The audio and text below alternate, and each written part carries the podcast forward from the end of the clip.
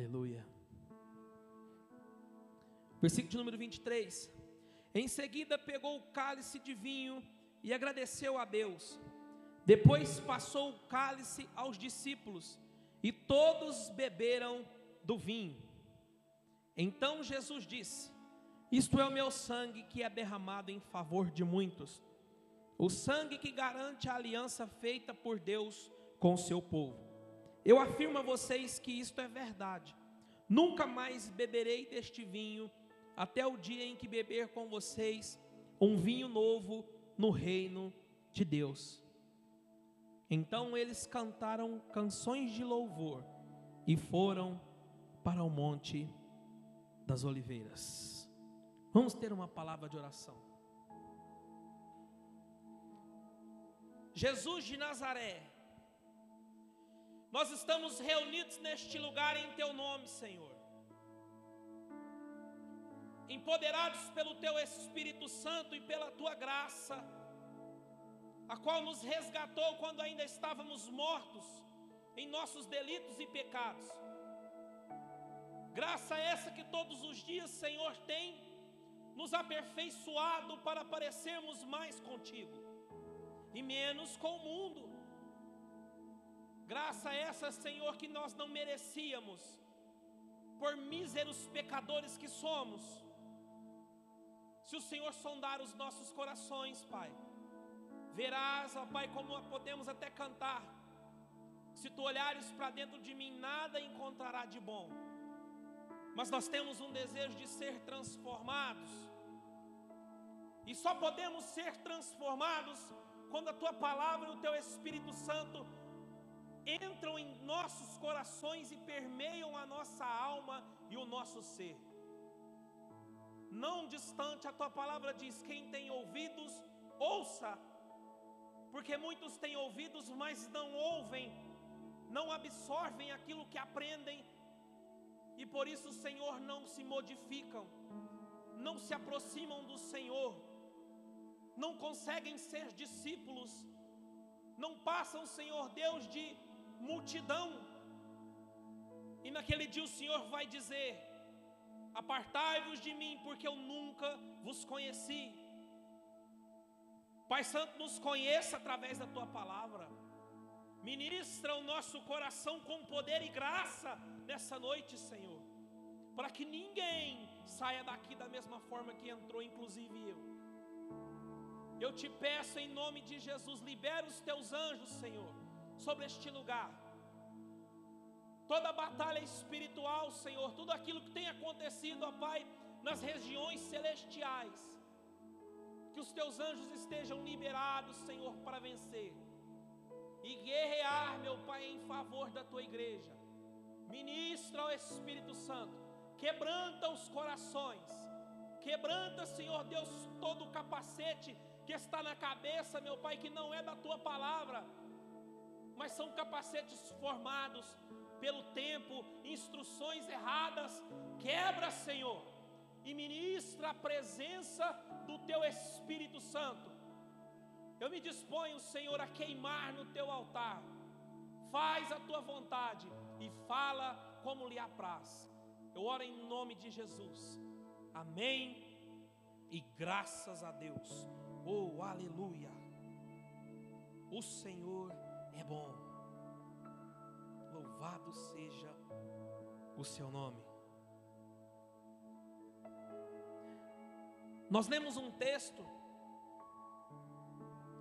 que trata sobre a primeira ceia.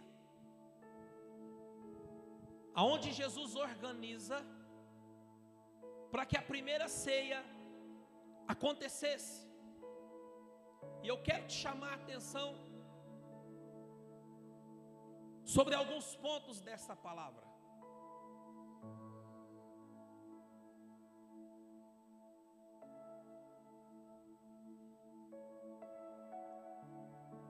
Eu quero chamar a sua atenção sobre o comportamento dos discípulos.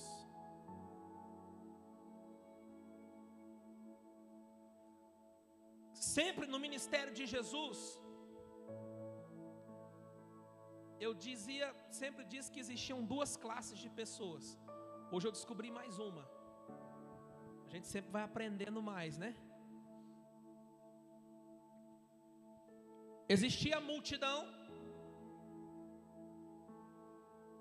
e a multidão não estava procurando Jesus para conhecê-lo. A multidão não estava interessada em saber quem ele era. A multidão não estava interessada em aprender, Glaucia, sobre os ideais de Jesus. A multidão seguia Jesus porque eles estavam interessados em receber dele alguma coisa. A multidão não estava atrás de Jesus porque ele era alguém com bons ideais. Muito pelo contrário, eles pouco se importavam com os ideais de Jesus. Muitas pessoas estavam lá apenas para ser curadas, receberem uma bênção e voltarem para suas casas.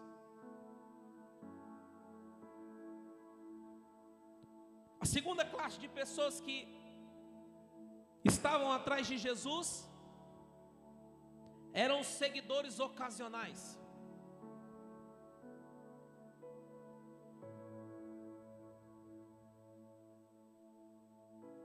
Pessoas que até pareciam que queriam servir a Jesus, mas quando foram questionados sobre a sua vida pessoal, imediatamente largaram aquela vontade porque ela era superficial. A multidão estava pela cura.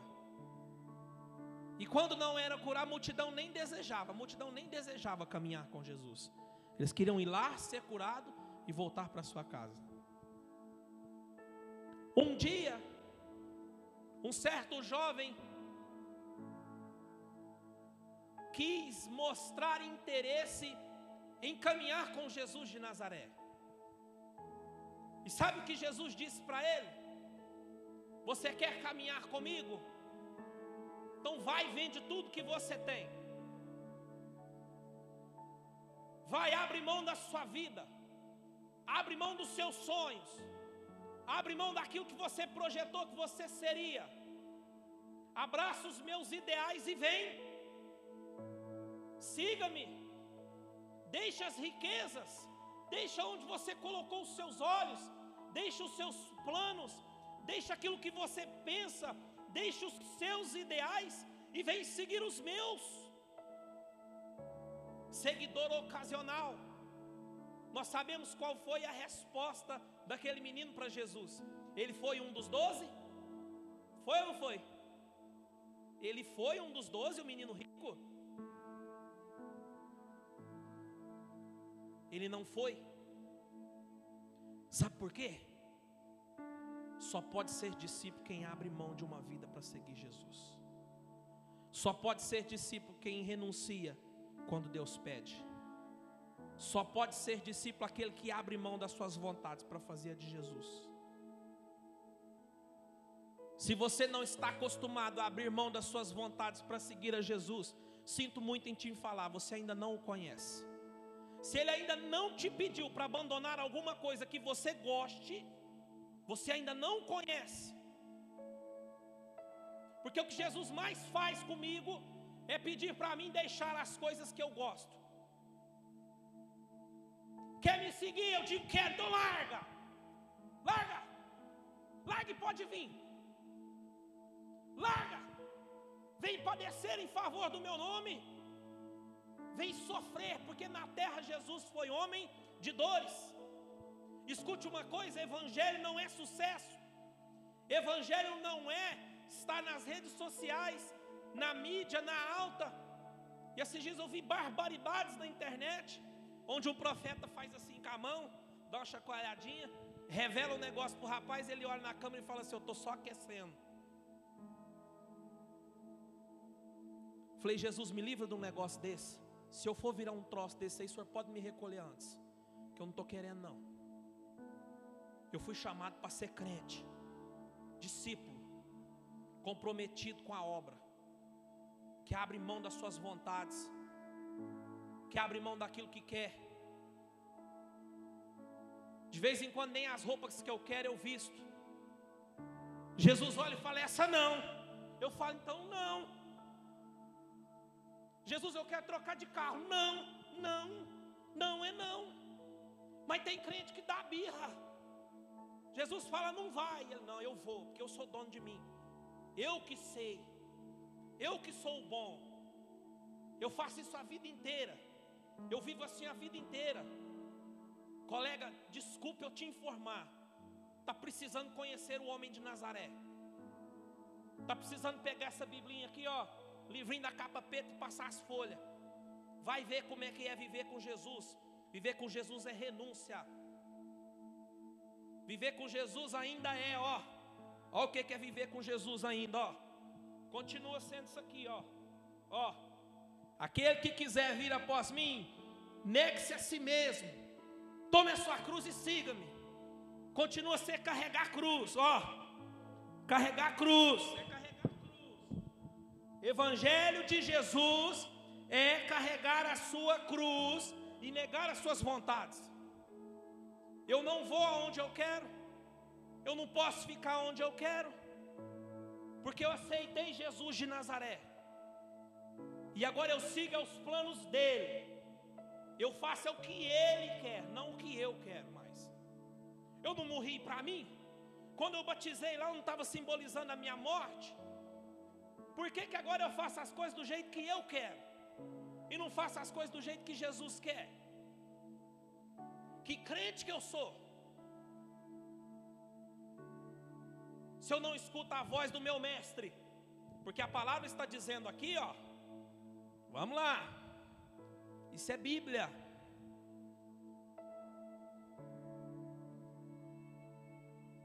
Viu? Então Jesus enviou dois discípulos com a seguinte. O que é está escrito aí? ordem.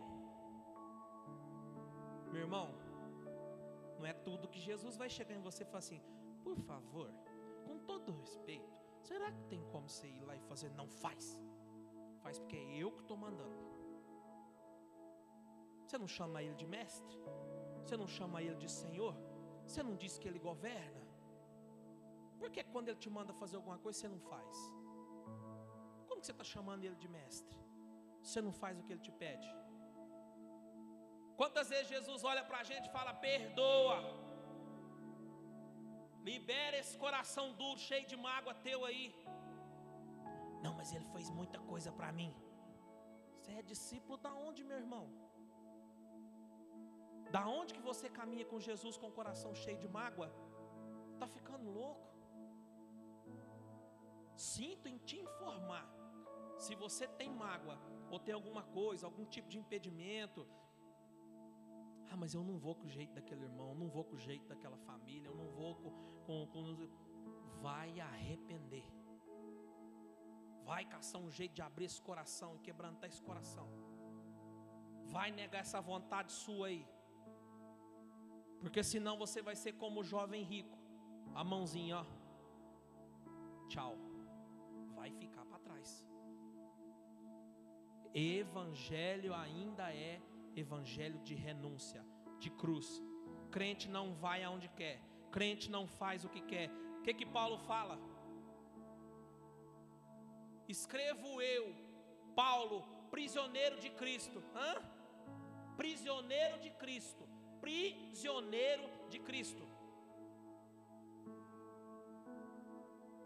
Paulo fazia aquilo que Jesus mandava. Quando Paulo é chamado por Jesus para poder, que ele se encontra com Paulo. Sabe o que, que Jesus fala para ele? Duro é para você recalcitrar contra os meus arguilhões. Vocês sabem o que é recalcitrar? É dar coice. Sabe o que é arguilhão? Arguilhão é um ferrão usado para tocar boi. Jesus falou para ele assim: seu animal brabo, larga de ficar me dando coice. Duro é para você recalcitrar contra os meus arguilhões. Você vai dando coice, eu vou te pôr no ferrão. Você vai dando coice, eu vou te pôr no ferrão. Você vai parar onde é que eu quero, rapaz. Para de ficar esperneando. Quantos anos está levando ferrão no lombo? Quantos anos está levando ferrão no lombo e não rompe? Fica dando coice. Fica pulando feito animal bravo. A palavra fala assim: duro é para você, Paulo, Duro é para nós quando nós recalcitramos contra a vontade de Deus. Deus está falando, muda. Não mudo. Deus está falando, abre mão desse pensamento.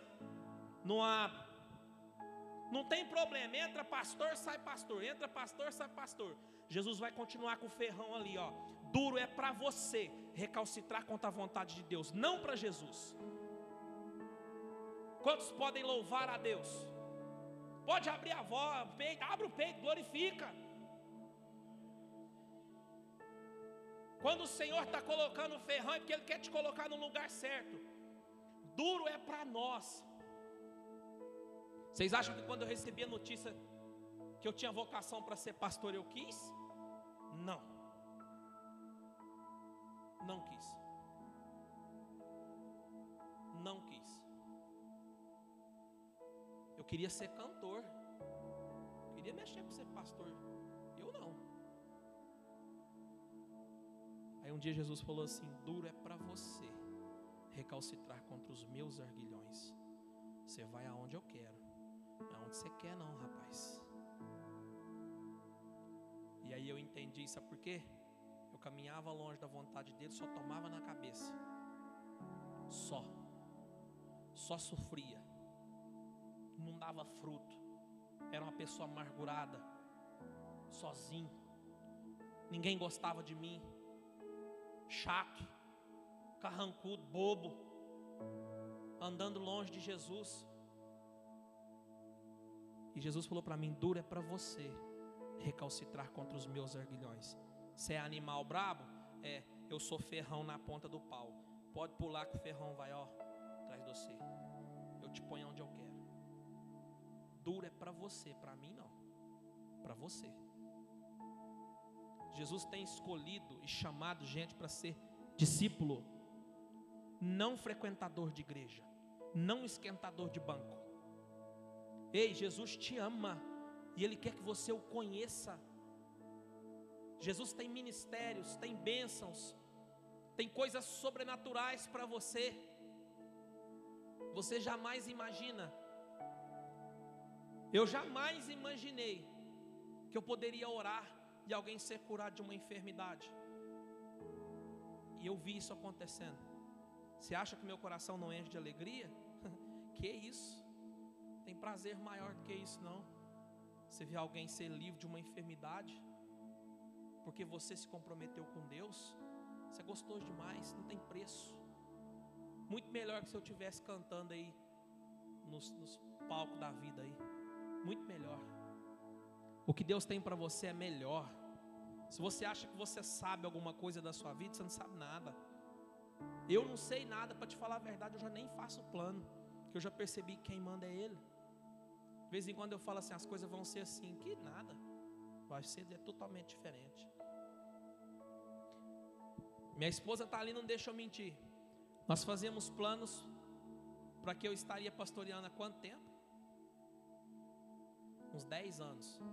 Daqui 10 anos, Jéssica, quando eu tiver tomando conta do rebanho do Senhor. Quanto tempo demorou? Uma semana depois eu estava vindo para cá. Quem faz plano? Quem responde? É Deus. Enquanto eu achava que era o tempo, não era. Quando eu achei que não era, Deus fez.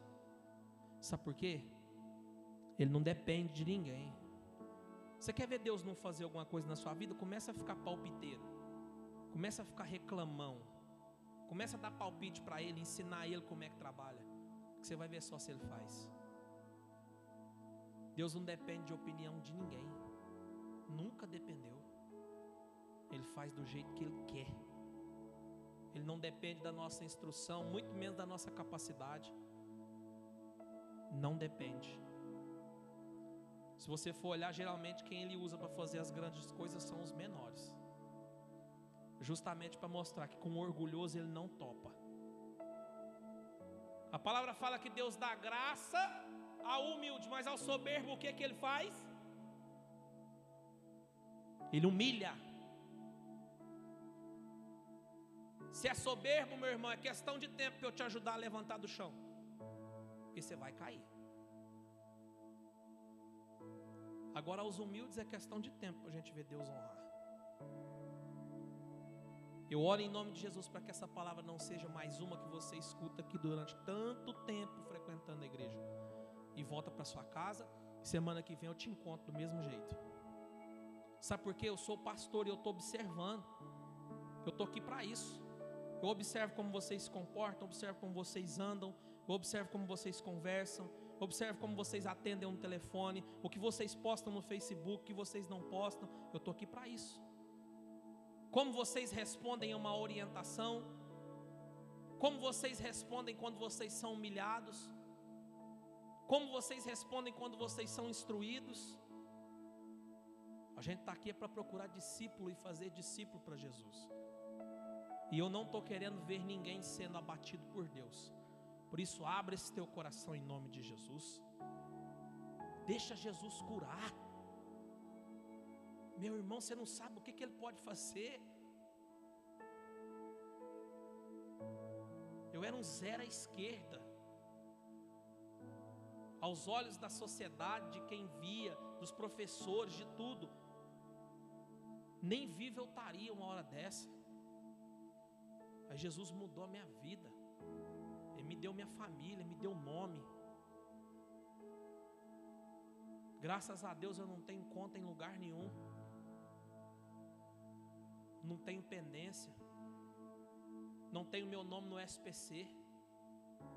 Jesus me deu moral, me deu caráter, me deu integridade. Eu não tenho do que me envergonhar.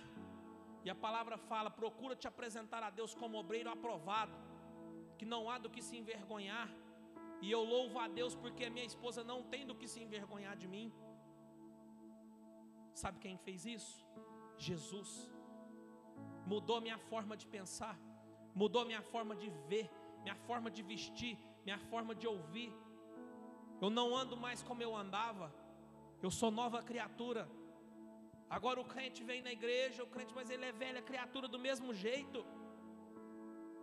Meu irmão, eu estou vendo, e a palavra mostra quem é quem, ou muda, ou morre. Jesus é a pessoa mais importante da sua vida. Eu vivo dizendo isso para a Jéssica. Jéssica já falou com Deus hoje? que Ele é a pessoa mais importante da sua vida. Ele é a pessoa mais importante da nossa vida. Não é seu filho, não. Não é o seu trabalho, não. Nós vamos começar a funilar as palavras aqui.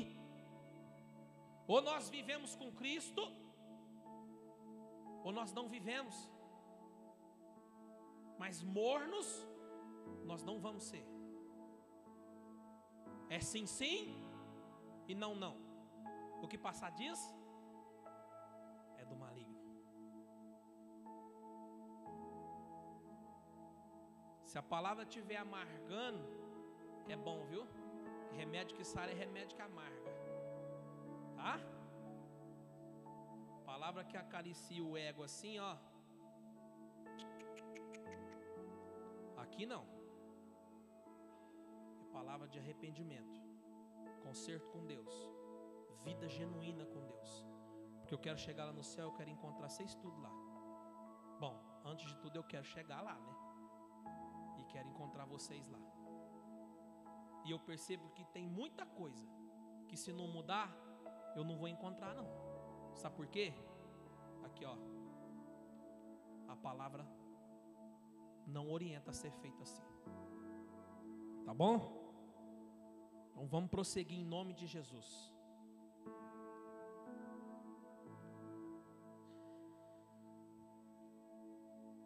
Os discípulos estavam preocupados em fazer a vontade do discipulador e não a deles.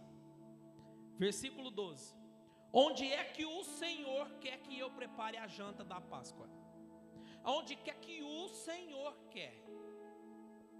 Se fosse hoje, ó, Jesus falasse assim, ó, nós vamos fazer lá na casa do fulano. Não, mas lá eu não quero, lá eu não acho bom. Não, mas lá não, lá não, lá, lá o que, irmão? Pelo amor de Deus. Lá o que? Jesus está mandando? Tá, então vai lá. Sabe o que Jesus falou para os discípulos? Segue um homem com a lata d'água. Com a cabeça, gente. Eu vou seguir um homem com a lata d'água na mão, é, vai seguir ele. Quando chegar lá na casa dele, você entra. Ah, mas isso não faz sentido nenhum. Segue.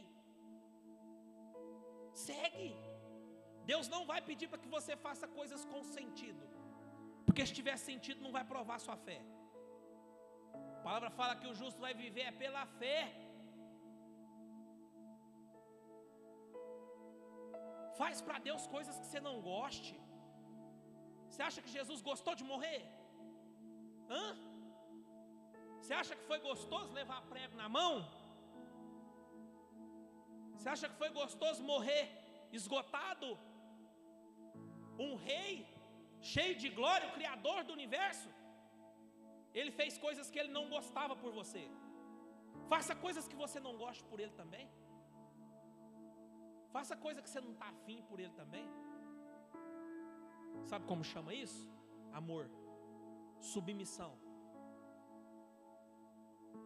Os discípulos não fizeram questionamento nenhum. E isso que eu estou falando para vocês é a Bíblia Sagrada. Em segundo lugar, eles receberam uma missão de Jesus. Versículo 13. Então Jesus enviou dois discípulos com a seguinte ordem: Vão até a cidade, lá irá se encontrar com vocês um homem que está carregando um pote de água. Vão atrás deste homem. Eles receberam de Jesus uma missão. Eles fracassaram na missão? Não. Não fracassaram. Agora eu vou te fazer uma pergunta, eu quero que você olhe bem para dentro do seu coração. Será que nós temos fracassado na missão que Jesus nos deu? Qual é a missão que Jesus nos deu? Ide por todo mundo. Pregai o Evangelho. Fazei discípulos, batizando em nome do Pai, do Filho e do Espírito Santo. Você tem feito a missão que Jesus te deu? Porque se você não tem feito, você não é discípulo. Me desculpa, gente, a franqueza. Me desculpa. Mas eu não posso deixar que você viva mais enganado. Vir à igreja não te faz discípulo de Jesus. Esquece isso. Esquece. O que te faz ser discípulo de Jesus é obedecer aquilo que Ele te ordena e viver segundo a palavra dele. E inclusive é isso que vai te colocar no céu. Viver em obediência com Deus. Viver segundo os mandamentos de Jesus. Vir à igreja não significa que você é discípulo. E muito menos que você vai para o céu. Estou sendo franco com você, para que você não seja enganado. Em terceiro lugar, eles não questionaram. Versículo 16: Os dois discípulos foram até a cidade e encontraram tudo como Jesus tinha dito.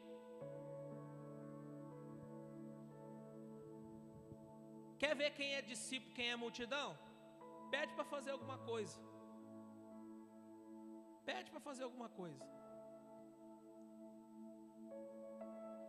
Se questionar, se murmurar, se vir diferente, não é discípulo discípulo faz do jeito que foi pedido. Quantas vezes eu perdi a conta Quantas vezes meu pastor pediu para eu fazer coisa que eu não concordava? Foi nem 10, nem 20, nem 30, não. Mas ele era meu discipulador e ainda é até hoje, inclusive, até hoje ele me pede para eu fazer coisas que eu não concordo, eu faço. Só que depois no final das contas, quem se dá bem? Euzinho aqui. Porque eu obedeço. Eu prefiro obedecer do que sacrificar.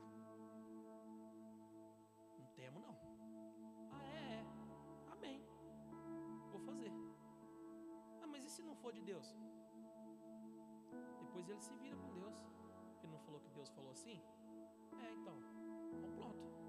Agora, se Deus não falou, depois ele vê com Deus. Eu vou obedecer. Minha parte eu vou fazer. Eu não questiono mais. Louvo a Deus porque Ele nunca me falou nada que não foi de Deus. Meu filho, faz assim não. Meu filho, ó, faz assim. Enquanto eu fui questionador, enquanto eu questionava, mas por que, que você quer que eu faça assim? Mas cada vez que eu questionava, eu só. O dia que qualquer um de vocês encontrar com ele, pode perguntar, Pastor Kleber. Enquanto eu questionava, eu só andava para trás. Só andava para trás. Não saía do lugar.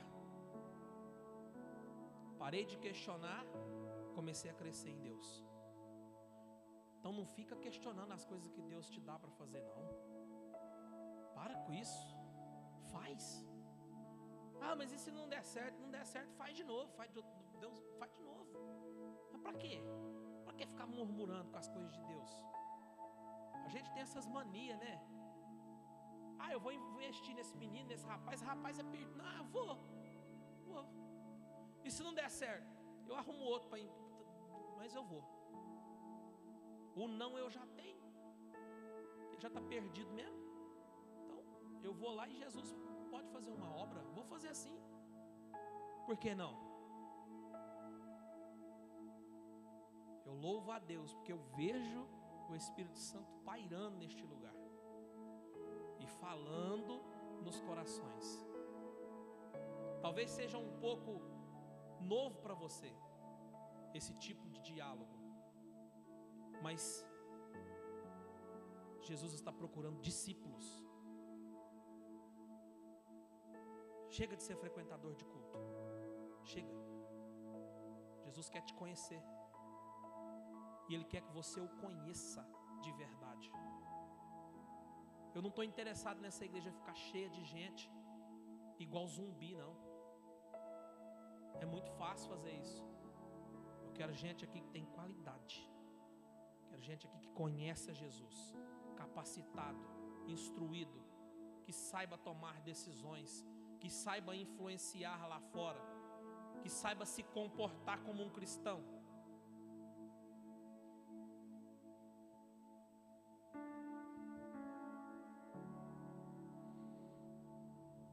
E eu conto com a sua ajuda em nome de Jesus. Versículo 16: Os dois discípulos foram até a cidade e encontraram tudo como Jesus tinha dito, e prepararam o jantar da Páscoa. Em João 6, 2, vamos abrir lá. João capítulo 6, versículo de número 2.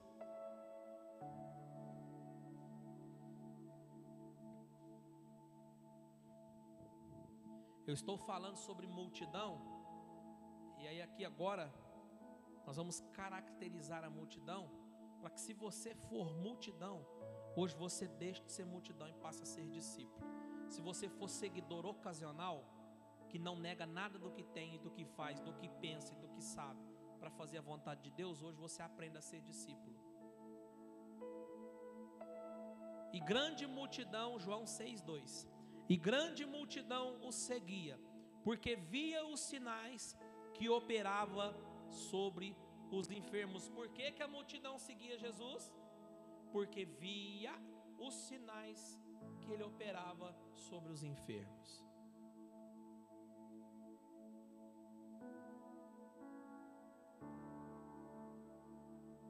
E aí eu quero compartilhar rapidinho as características de quem é multidão.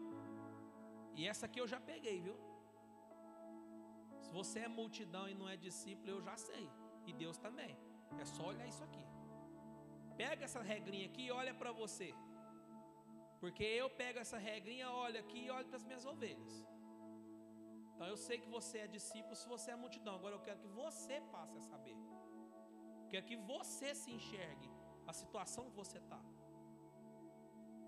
Porque está doente, está ferido, está machucado, já tem 1.200 anos, ou se não um mês, um dia, está ferido e está achando que está bom, que está ótimo. E Jesus está, eu quero te curar, eu quero te abençoar, eu quero te amar, mas não escuta. É só observar as características. Quem é multidão, foge de cobrança. Quem é multidão, é intratável. Você vai tentar tratar a pessoa, ela arrepia. Multidão. Quem é multidão acha que é independente. Eu precisar de pastor? Que nada, pastor sai um, vem outro. Eu precisar de igreja, eu precisar de irmão? Que nada, eu estou bem. Multidão. Multidão foge dos princípios da cruz e não toleram o desprazer. Se você não teve desprazer na igreja, entenda bem uma coisa que eu vou te dizer agora. Se você não teve desprazer na igreja, você nunca serviu a Deus em uma igreja de verdade. Porque numa igreja de verdade você tem desprazer. Carregar a cruz não é prazeroso. Quem te disser isso, não. Você sabe o que é prazeroso? Trocar a cruz por uma coroa a hora que você chegar lá no céu. Aí vai ser prazeroso. Levarei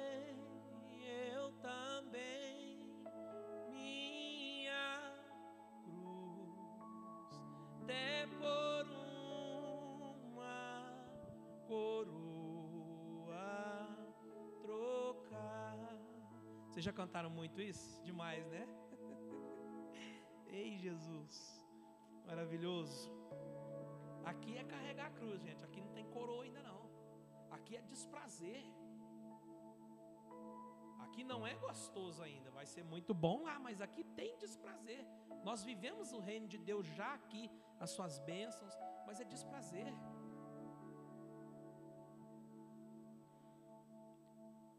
Deus e eu também estamos procurando discípulos.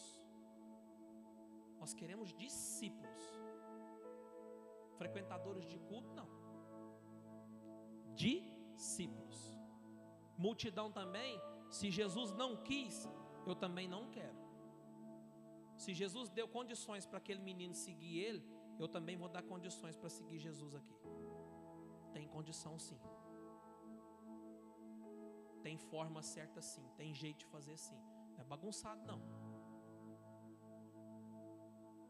Fogem de cobrança, são intratáveis, são independentes, são materialistas, fogem dos princípios da cruz e não toleram o desprazer, são egocentristas. Você viu alguém preocupado demais com ele? Multidão. Quem é discípulo se preocupa no máximo, assim, em tudo, é no macro, é no geral. Discípulo não se preocupa com um, não. Discípulo se preocupa é com muito. Ah, mas para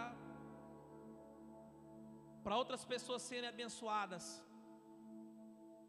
eu vou ter que abrir mão daquilo que eu amo? Vai.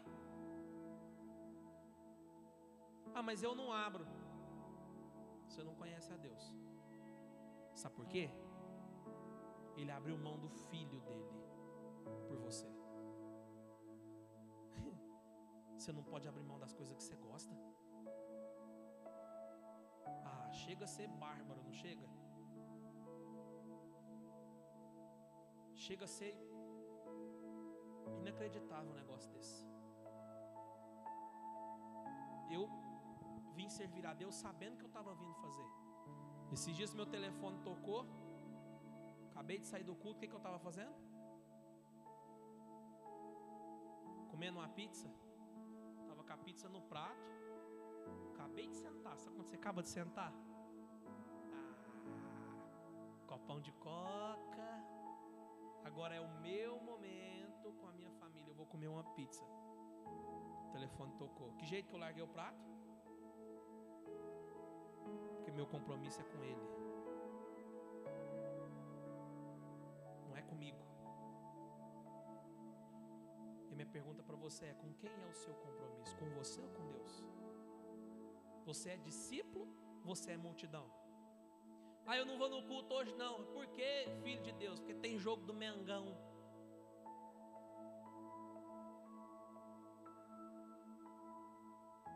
O Mengão conhece a Deus? Não conhece nada.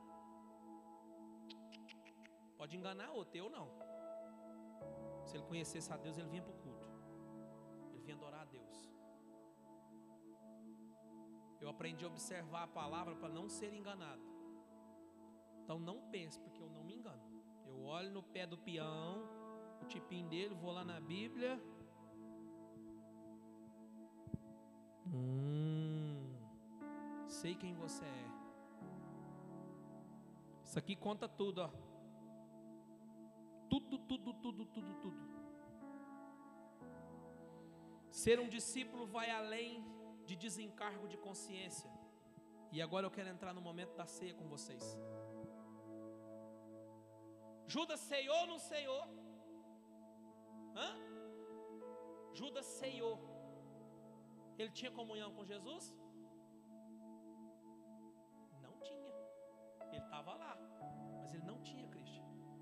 Aparentemente ele tinha. Aparentemente ele tinha. Sabe quando foi revelado? Sem ele saber. Jesus falou assim: aquele que colocar a mão no prato é o que vai me trair. Aí ele foi pá a mão no prato. Tem gente que não está vivendo comunhão com Deus faz tempo e acha que está. Está comendo do pão, está bebendo do cálice, mas não tem comunhão com Deus. Comer do pão e beber do cálice não significa que você tem comunhão com Deus. Você precisa estar em comunhão com Deus para beber. Mas beber não te faz ter comunhão com Deus, não. Não se engane também. Porque a mim, eu não me engano. Gente, já passou desse negócio de é, é, o estereótipo, sabe? Querer a pessoa aparentar que tem Deus pelo jeito que ela aparenta ser. Cara, eu nunca observei isso. Nunca. Nunca observei isso. Nós estávamos em um culto lá em Guaíra, lá um andarilho entrou dentro da igreja e falou assim, pastor, posso fazer uma oração? Eu falei, pode, abençoado. Ele fez nós chorar mais ou menos uns 40 minutos. Rapaz, conhecia Deus. Estava vivendo aquela vida longe de Deus, mas ele sabia quem Deus era. Agora você pensa bem, um cara morando na rua sabia quem Deus era. Tem crente vivendo dentro da igreja não sabe.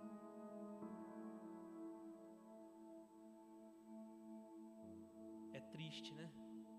Mas você imagina para mim. O que, que eu sinto quando eu vejo? Porque eu percebo quem está vivendo e quem não está com Deus. O Senhor mostra quando é de mentira, quando é de verdade, quando está sendo enganado. Tem gente que está sendo enganado. Acha que conhece a Deus, não conhece, nunca conheceu. Nunca conheceu. E sabe, eu não posso nem falar nada. Agora não. Tem que esperar o tempo certo. Você falar, tá vendo? Você não sabia quem Deus era. Agora você sabe. Quanto tempo Jó viveu fazendo sacrifícios para Deus, sendo um homem íntegro, sendo um homem sem nenhum íntegro é inteiro, completo, sem nenhum tipo de, de mácula. Quanto tempo Jó viveu assim? Ele era temente a Deus. Jó conhecia a Deus? Não. A palavra fala assim que Jó, depois da prova, fala assim: Eu te conheci apenas de ouvir falar. Agora não. Agora os meus olhos te veem. Será que você conhece a Deus mesmo? Ou será que você só ouviu falar dele durante tanto tempo? Se você não conhece a Deus, no último dia é perigoso Jesus falar: Ó, eu nunca te conheci. Sei quem é você não. Mas em teu nome eu falava em outras línguas, Senhor. Eu ajudava os pobres, eu andava de perna, pude fazer qualquer coisa, sei lá. Eu fiz tudo para o Senhor, não faltei um culto. Não, não sei quem é, não. Vocês conhecem aí, gente? Não, não conheço, não.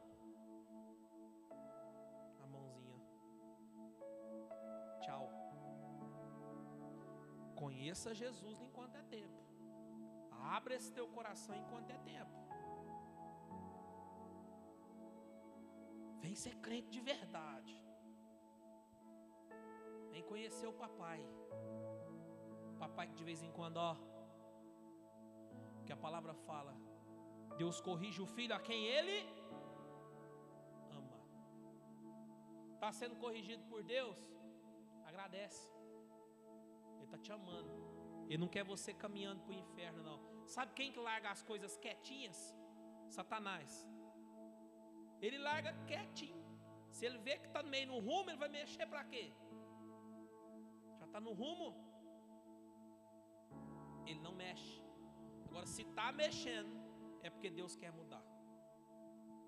Que a mesa da ceia hoje seja um convite para você ser discípulo.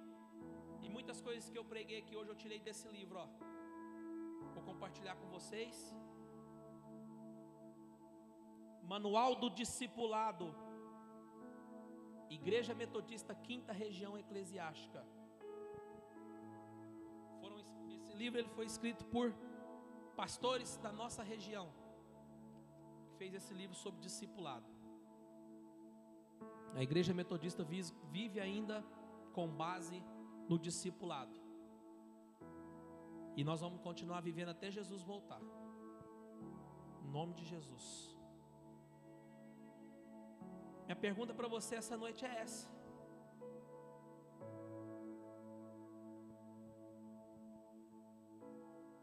Como você se aproximaria da mesa do Senhor hoje? Como você vai se aproximar? Eu já quero te convidar a ficar sobre os pés. Como que você vai se aproximar da ceia do Senhor hoje? Você se enquadra em alguma dessas características de multidão? Você consegue ver alguma dessas características de multidão em você? Deixa. Deixa elas para não precisar de eu te mostrar depois. Porque se precisar, eu vou te mostrar. Meu irmão, você está tendo característica de multidão. Você não é discípulo, não. Jesus está procurando discípulos, adoradores. Os olhos do Senhor ainda estão procurando adoradores que adorem em espírito e em verdade. Aleluia. O que é que vai te aproximar da mesa da comunhão hoje? Se você estiver vindo por desencargo de consciência, pense bem. Ceiar não é desencargo de consciência. Ah, eu vou ceiar e agora está tudo bem, está tudo bom. Não é bem assim. Não, Jesus, eu, eu realmente preciso mudar. Realmente, Senhor, convenhamos. Eu não tenho sido como o Senhor. Algumas características dessas aí ainda estão em mim. Realmente, talvez eu não, não tenha recebido um, uma. Eu estou vendo isso agora, eu não, eu não sabia, eu, Senhor, me ajuda, eu preciso mudar. Você tem essa oportunidade essa noite de ouvir a Deus e não se aproximar da mesa para desencargo de consciência mas se aproximar para ter comunhão com Jesus. Feche os seus olhos, vamos ter um momento de oração. Eu já quero convidar o ministério de louvor. A gente cantar uma canção para a ceia. Quero convidar também os nossos irmãos que vão estar nos ajudando na mesa hoje. O Christian e a irmã Tamires, por favor.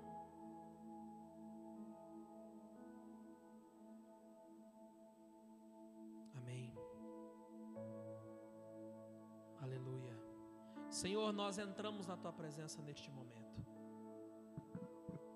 Meu Pai, nós te pedimos que o teu Santo Espírito, Senhor, venha sobre nós nessa noite. Venha com arrependimento, Senhor. Venha quebrantar nosso coração Que na tua presença, Pai, ninguém fique armado, com o coração armado, Senhor. Espírito Santo, vá até este coração armado agora. Em nome de Jesus, meu Pai. Esmiúça a penha, Senhor. Coração orgulhoso. Quebranta, Senhor. Quebranta porque o Senhor ama este teu filho, essa tua filha. Oh Espírito Santo de Deus, vem sobre nós, meu Pai, nesta noite. Nós estamos reunidos aqui, Senhor, e cearemos em Teu nome. Meu Pai, que os meus irmãos se aproximem da ceia, que as minhas irmãs se aproximem da ceia, sabendo, meu Pai, quem eles são, e pedindo compaixão e misericórdia do Senhor, assim como eu. Obrigado, meu Pai, pelos dons. Obrigado pelos dons do pão, do cálice, presentes do Senhor para nós. Nós não merecíamos, Senhor. Nós não merecemos. É por graça. É por graça, Senhor, que nós podemos nos aproximar da tua mesa nessa noite. É por graça mas não é de qualquer forma, Senhor. Oh, aleluia.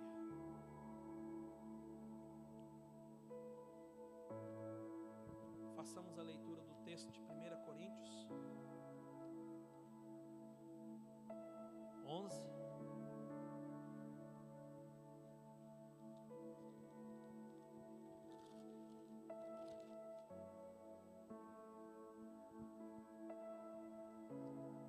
partir do versículo 23, que diz assim: Porque eu recebi do Senhor o que também lhes entreguei. Que o Senhor Jesus, na noite em que foi traído, pegou o pão e, tendo dado graças, o partiu e disse: Isto é o meu corpo que é dado por vocês. Façam isso em memória de mim. Do mesmo modo, depois da ceia, pegou também o cálice, dizendo: Este cálice é a nova aliança no meu sangue. Façam isso todas as vezes que o beberem, em memória de mim. Porque todas as vezes que o comerem este pão e beberem este cálice, anunciais a morte do Senhor até que ele venha. Por isso, aquele que comer o pão ou beber do cálice indignamente será réu do corpo e do sangue do Senhor, que cada um examine-se a si mesmo, e assim coma e beba do cálice. Pois quem come e bebe sem discernir o corpo, come e bebe juízo para si. E por isso que há entre vocês muitos fracos e doentes, e não poucos os que dormem. Porque se julgássemos a nós mesmos, não seríamos julgados. Mas quando julgados, somos disciplinados pelo Senhor, para não sermos condenados com o mundo. Aleluia. Com base no sermão, com base nesta palavra, eu te convido após você se autoexaminar, a se achegar até a mesa do Senhor com confiança. Se achegar ao trono da graça com confiança. Coma e beba do Senhor, meu irmão e minha irmã, pois é de graça. Louvado seja Deus. Amém.